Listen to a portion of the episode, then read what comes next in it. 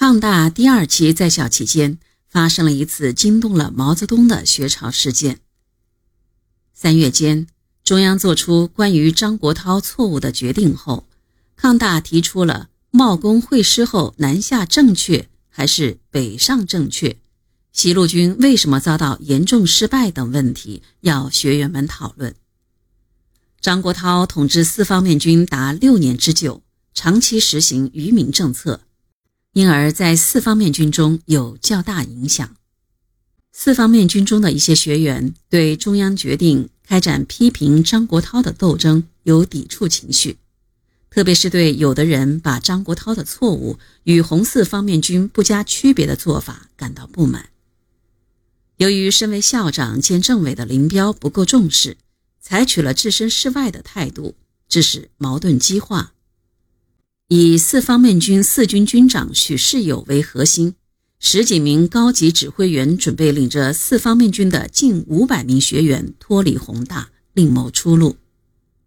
这一计划被政治保卫局得知后，为防止事态恶化，立即拘禁了许世友、王建安等人。事情发生以后，林彪才着起慌来，又不知如何处理才好。急忙向毛泽东、朱德请示，他还找了张国焘，请张国焘出面平息事态。张国焘得意还来不及，哪里肯出面？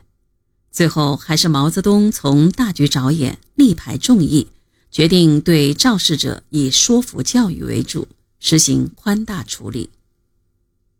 毛泽东还亲自找许世友谈话。其余的人交由抗大第四大队政委董必武处理。董必武找每个人都谈了话，将大部分人员释放，继续回校学习；少数情节严重的人处以三个月以下禁闭。对这件事，许世友回忆说：“开始，我们一些同志，包括我在内，对这场反对分裂主义的斗争还认识不够。”一天上午，我住的窑洞的门忽然打开了，毛主席亲自来看我。毛主席微笑着拉着我的手，坐下来同我促膝谈心。